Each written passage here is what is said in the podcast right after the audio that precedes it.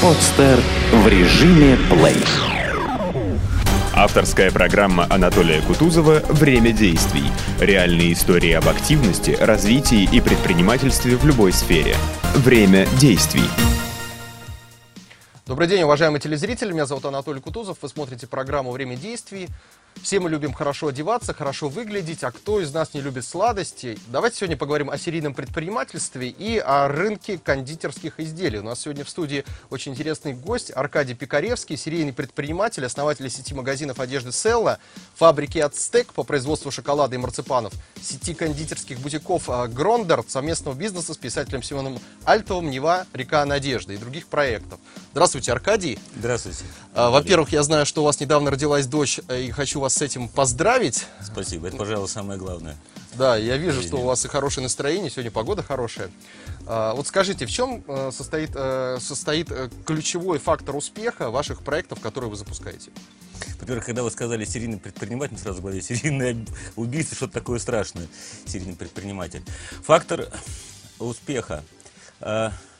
Я думаю, что если кто-то будет рассказывать, в чем конкретно фактор его успеха, то, как правило, это все на других не работает. Я по-прежнему считаю, что самое главное это в нужное время оказаться в нужном месте. Это первое. Второе, ты всегда должен поступать к людям. Ну так, чтобы тебе не было потом стыдно им в глаза взглянуть. И ты все время должен что-то создавать. Вот это, пожалуй, такие основные вещи, которые помогают э, построить бизнес. Причем бизнес, реальный бизнес, это не тот, который приносит э, много денег, а реальный бизнес это некий процесс, это строительство чего-то. Вот когда мы, например, строили э, сеть Села, то спустя много лет стало понятно, что по большому счету мы были как бы пионерами строительства социальной сети, как Facebook, Одноклассники, потому что первое, что мы сделали, когда появился некий э, партнеры в разных городах, мы собрали вместе, сказали, ребята, а теперь вы обменяетесь телефонами, вы друг с другом общаетесь, и спустя несколько лет я узнавал, что наши партнеры, например, из Екатеринбурга, ездили в Сочи отдыхать, и в Сочи партнеры в Адлере встречали, помогали, выясняли, что у кого-то там друзья, родственники, и началось общение. Поэтому вот это вот строительство некой сети, общности людей, это как бы было одной из базовых вещей, а уже бизнес, там, движение денег, это как бы уже дополнительно. прилагается, да? Да. А расскажите о своем первом бизнес-опыте, как вы стали предпринимателем, и для тех, кто не знает, вот историю появления бренда Села. Ну, на самом деле, появление бренда Села, оно началось еще до за 10 лет до этого, потому что вот мне в жизни повезло, у каждого человека в жизни кто-то есть, кто играет какую-то роль. Друг, товарищ, брат, отец и так далее.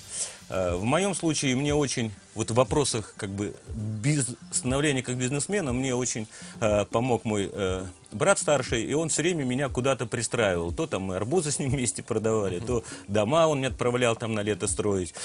И потом он создал первый кооператив, я какой-то опыт приобрел. А вот потом он в конце 80-х эмигрировал в Израиль, и в 91 году мы думали, кстати, что мы больше никогда не встретимся. Но как-то потеплела политика, он вернулся, и он говорит, давай создадим совместное предприятие. В общем-то, так и создали.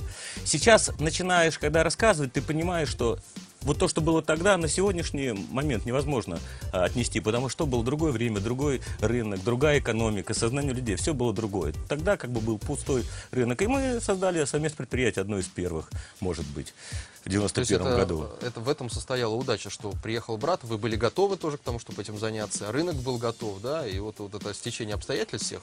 э, Удача привело- в том, что, во-первых, было два участника.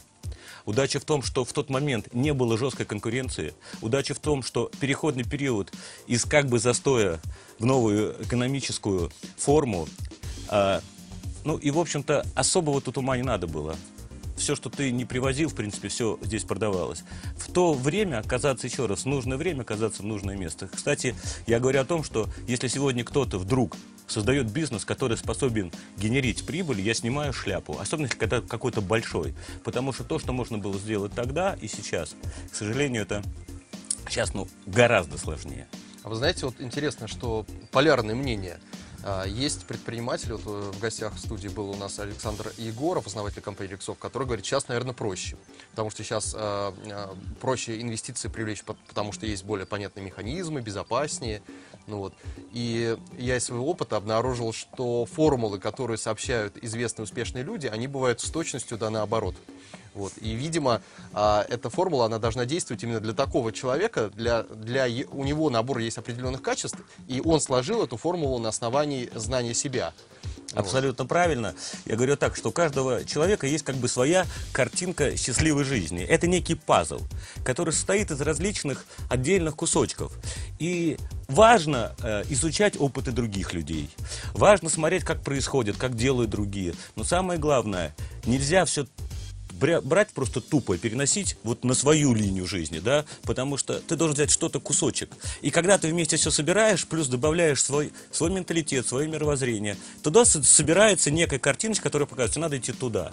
Потому что опыты других людей, вот на 99%, лично я уверен, ты будешь делать так же, как делают другие успешные люди, у тебя ничего не получится. Если ты будешь делать что-то по-своему, ну, учитываешь. Потому что все говорят, что учишься на, на ошибках других людей.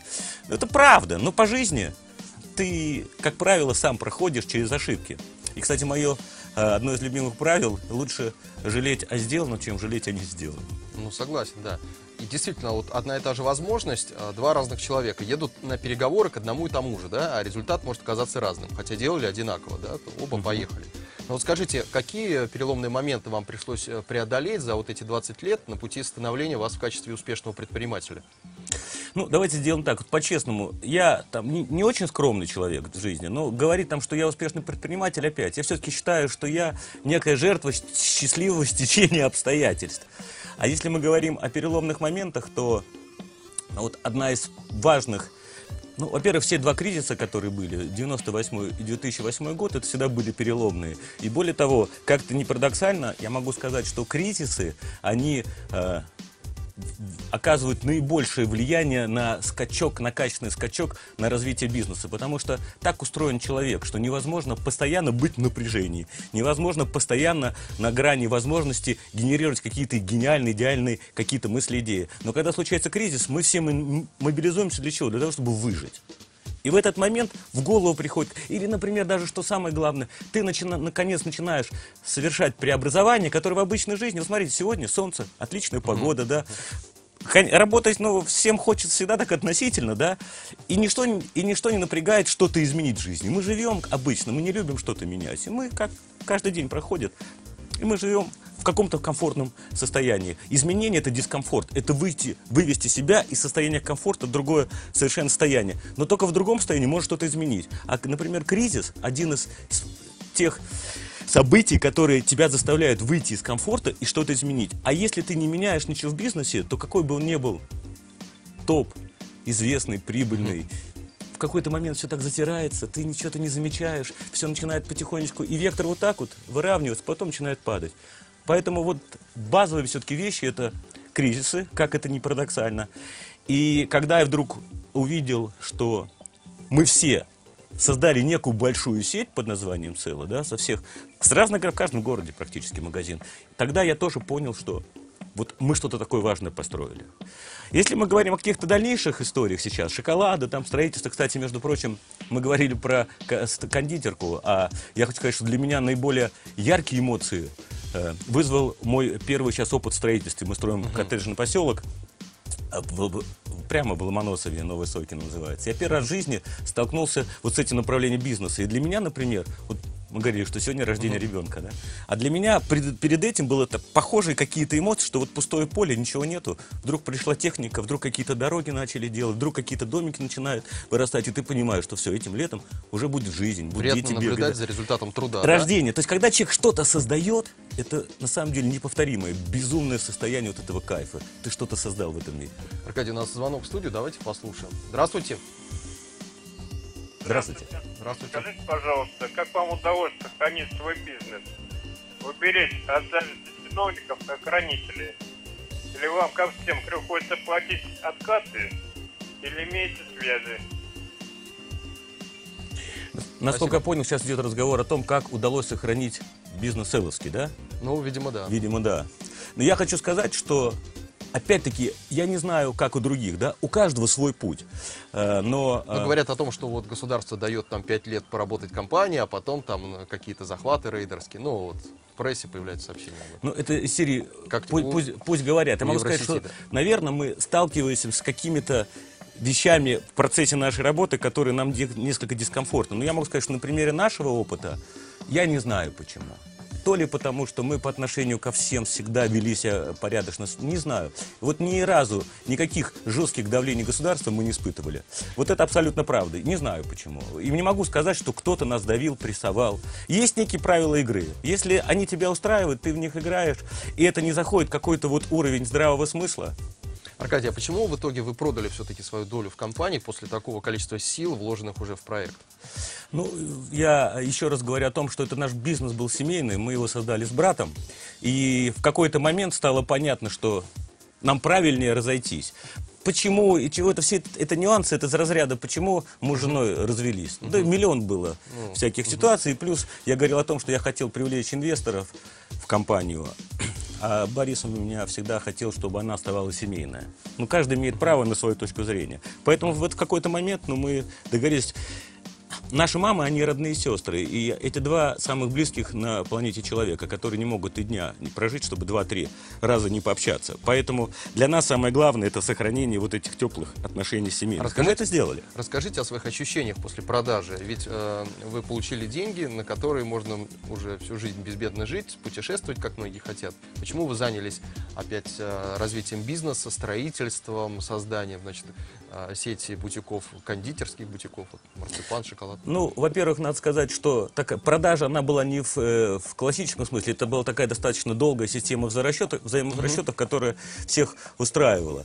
Значит, э, ощущения. Ну, первое, я хочу сказать, что если человек находится в большом бизнесе федеральном, все-таки почти 600 магазинов в России, Украина, Казахстан, ты привык, что ты в какой-то находишься в некой сети, и от тебя какие-то принципиальные вещи зависят, и это некая ответственность, с которой ты живешь. Когда она уходит, ну, это не просто, там, может быть, год, такое достаточно сложно было отношение, потому что вроде ты тут был в каком-то мощном процессе, и ты остался вне, вне его.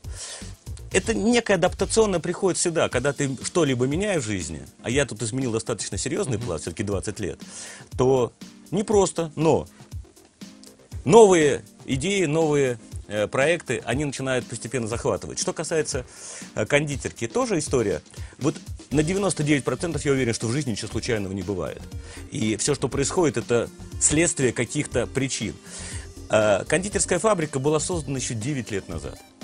Ну, были, был созда- создан некий бизнес, который должен был генерить прибыль. Она существовала 9 лет, особенно толком ничего не давала, мы толком ничего не вкладывали, как бы как брошенный ребенок. И когда э, у меня появилось время, возможность, то я подумал, почему бы. Его надо было либо закрывать, либо начинать его развивать. А поскольку без дел-то мы не можем сидеть, А вы любите сладости? Посмотрите на меня. Я всю жизнь борюсь, борюсь с лишним весом, а сладости это одна из злейших врагов. Э, Конечно, люблю сладости, потому что в сладостях э, есть некие, э, некие специальные в составе элементы, которые вызывают гормон радости. Поэтому сладости ну, мы любим все. Другой вопрос, что достаточно сложно занимаясь сладким бизнесом, удерживаться, потому что ты пробуешь какие-то новые, мы сейчас выводим на рынок какие-то новые э, продукты, например, никто в мире не выводил, например, марципан э, с черносливом, например, с вишней, ну не было такого, и Скажите, ты пробуешь. а почему не использовали э, свою фамилию для создания бренда? У вас она очень подходит для того, чтобы сделать что-то такое кондитерское. Мы думали, пекарня Пикаревского, Да, например. Это смешно. Ответ на ваш вопрос. Ну, марципан Пикаревский вообще никаким образом. Пекарня Пикаревского. Тем более каждый человек, вы же тоже, у вас такая фамилия достаточно известная, мощная, да? Мы так все начинаем анализировать. Моя фамилия тоже Пикаревский, какими-то корнями ведет в древнюю, в, древ- в древность, где там люди как-то с пекарнями были связаны. Ответ на вопрос, почему не назвали? Не знаю. Ну, так сложилось. Да и потом не думали. И потом я не считаю, что там, Пикаревский это такой какой-то важный бренд. Другой вопрос, что бренд Грондар там получилось фактически ну, ми- мистическая история, когда мы должны были выбрать название бренда, а я понимаю, что без бренда ну, неправильно какой-то продукт двигать. Нам дали список маркетологи из 30 позиций, выбрали Грондар, Потому что до этого Легранд, Дель Грандес хотели как-то созвучно. Мы говорим, ну вот это, потому что можно регистрировать. Мы взяли, зарегистрировали. Спустя месяц выясняется, что Грандар – это старинный французский шоколадный бренд, который в 1915 году умер. Мистика. Совпадение такое, да? Ну, ну, типа случайно. Скажите, а какие основные события сейчас происходят на рынке шоколада? Кто что покупает, э, кто что любит, кто что продает?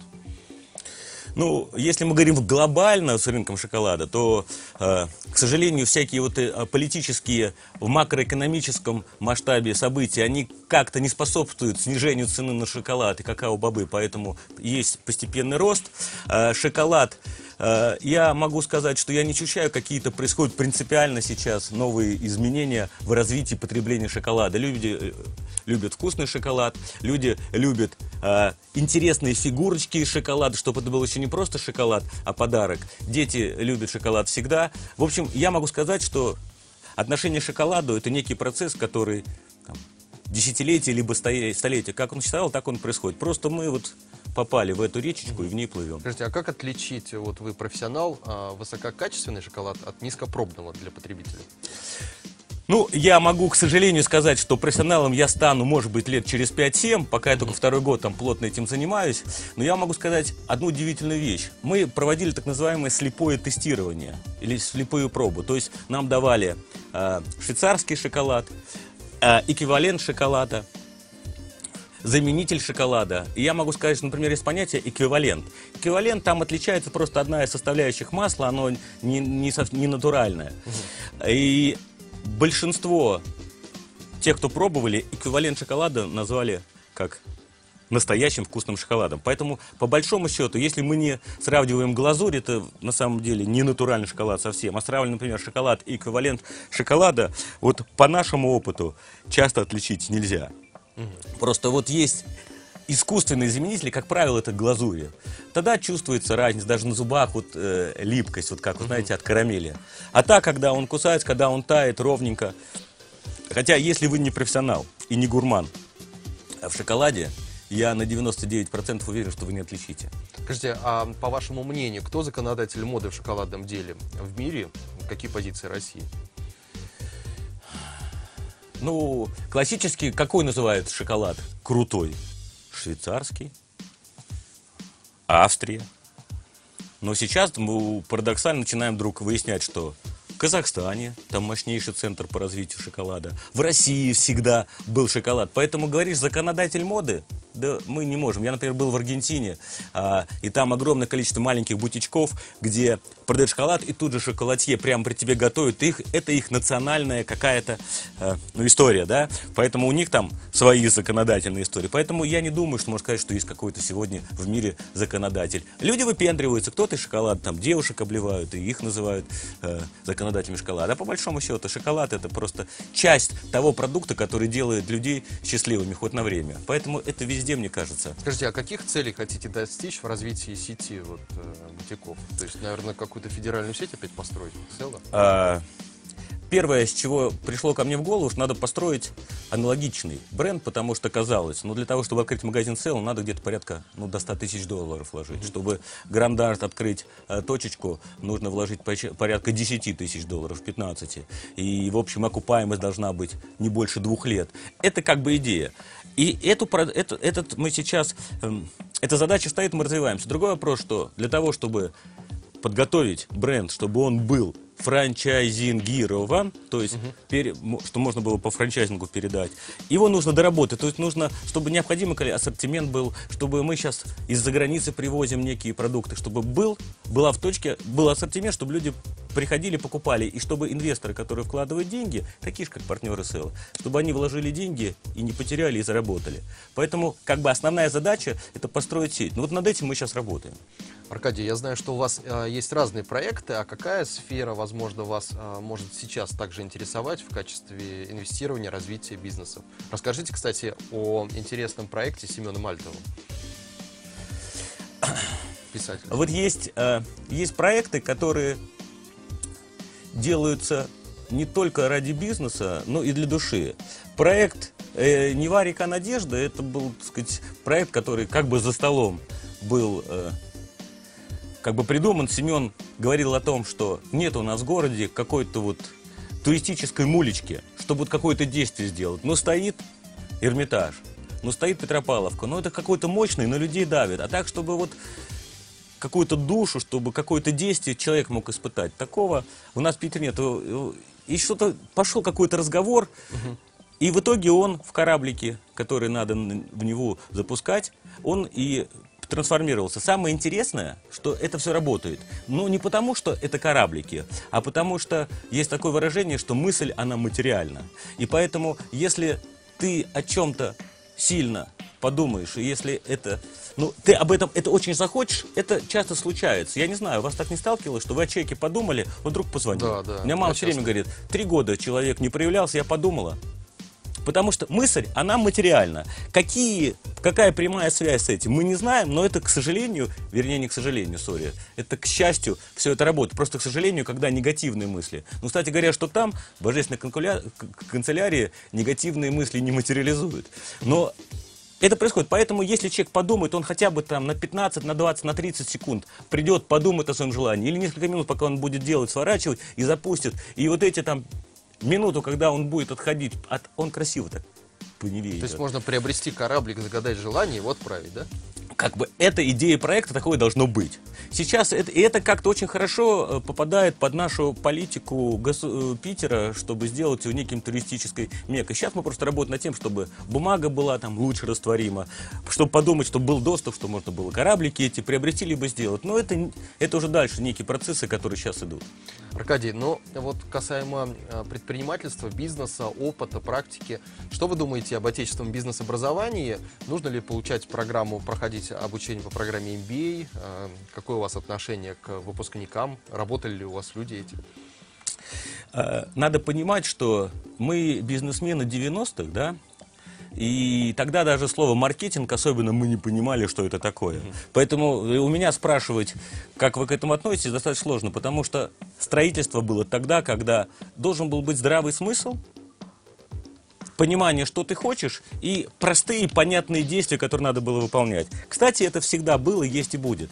Э, На сегодняшний, вот на сегодняшний день, может быть, лет 5-6 назад, стало понятно, что вот когда ты бизнес построишь, есть две составляющих. Есть стартап проекта, а есть уже управление проектом. На стартапе проекта, мне кажется, что тут MBA не очень помогут. Тут помогает здравый смысл, удачность, лаки человека, которого вот судьба отправляет правильным, в правильное время, в нужном месте, да, чтобы что-то создалось. И тут ничего не надо, просто вот твоя какая-то энергия, энергетика. А можно ли создания. научиться быть, э, ста- можно ли повысить свою удачливость каким-либо образом? Как? Тренироваться так, чтобы притягивать к себе удачные возможности. Одна моя родственница э, работала долгие годы в клинике, э, для, где лечились больные ну, наркоманы, нарк- зависимые, на- нарк- наркотикозависимые. И она вывела одну, э, одно правило, что первое, наркоманы становятся наркоманами в 90% случаях, когда они с собой, перед собой заранее ставят неразрешимые проблемы. Это первый постулат. Поэтому в жизни всегда надо перед собой, перед собой ставить э, реальные задачи, которые ты можешь достичь. Если, например, э, вы скажете, что я хочу быть английской королевой, вы станетесь наркоманом, сумасшедшим, потому что вы будете это все делать, создавать, а у вас ничего получаться не будет. И второе. Э, лечение наркомана. И любого вообще, кстати, больного, просто, ну, например, наркомана, это было понятно, начинается с того, что первый этап, он должен признать, что он больной. Поэтому можно ли научиться? Первое, что надо начать, надо сказать себе, что я это хочу сделать. Причем сказать не просто, а сказать вот всем, всем своим душой и всем своим сердцем. И я считаю, что абсолютно всему можно учиться. В каких-то, у каждого просто разный потенциал возможности уровня роста. Но то, что вы же хоть ходите в зал, любой человек, хоть он дистрофик, и дистрофик, если начнет качаться, но он через там, один просто через полгода начинает увидеть какой-то ре- рельеф, а худенький человек, ну через три года, но все равно. Все мы можем все сделать, только мы хотим, должны захотеть. Аркадий, кстати, кто из отечественных предпринимателей, из предпринимательской среды вам кажется наиболее ярким деятелем? Может быть, есть такие? Ярким? Ну, ярким. Но если вы говорите яр, яркий, да, например, яркий, Эффективно второй вопрос. э, тогда. яркий очень э, Олег Тиньков. Он яркий. Я читал его книгу, тоже мне понравилось, А получил удовольствие. А знаете, когда мы говорим про эффективность, э, то часто мы не можем сказать эффективность, потому что мы не знаем всех подводных камней, как тот или иной человек создал тот или иной бизнес. Он пахал с утра до вечера, ему там э, кто-то передал. Поэтому без вот без наличия всех вводных данных сказать, сказать нельзя. Но те люди, которые так или иначе, тот же а, Олег Жеребцов, да, так сложно сказать всех в этот момент вспомнить, потому что, может быть, кто-то в голове гораздо более эффективный, но ты сейчас он в голову не приходит. Но вот как-то эти два, может, потому что они в том числе из Питера, яркие. Аркадий, у нас, к сожалению, три минуты осталось. У да. меня есть интересный блиц-опрос для вас. Угу. Давайте я вам задам эти вопросы. Давайте. Аркадий, верите ли вы в Бога? А, я верю, просто понятие Бог – это вещи, которые не объяснить, и у каждого он свой. Мне очень нравится э, в буддизме, э, каждый Будда находится внутри, внутри тебя. И мне кажется, что Бог – это ты и сам. Ваша заветная мечта? А, чтобы не было, и это абсолютно искренне, чтобы не было в мире войны. А, любимая марка автомобиля и стиль вождения? А, любимая марка Mercedes, стиль вождения, к сожалению, агрессивный. А, скажите, кто вдохновляет, с кем из известных людей хотели бы, может быть, познакомиться? А, у меня есть э, близкие мои люди-бизнесмены, которые меня вдохновляют, но это сейчас ни о чем, и, может быть, они не хотят, чтобы я их uh-huh. называл. Э, очень меня вдохновляет, кстати, Семен Альтов. Uh-huh. Уникальный человек, умница, интеллигент. Э, с кем хотел бы познакомиться? Э, с царем Соломоном. Uh-huh, понятно. А сколько лет хотите прожить? Пока у меня есть информация, что у меня дело до 82 есть. Что дальше пока не смотрел. Какую книгу прочли последней, если настольная? Роллинг Типпинг, по-моему, называет, э, автор называется «Радикальное прощение». Очень понравился. Очень интересный Берт Хеллингер. А, я люблю немножко эзотерику, потому что это та нематериальная составляющая, которая дополняется к материальной. Все в комплексе получается очень интересно. Самая большая неудача в жизни?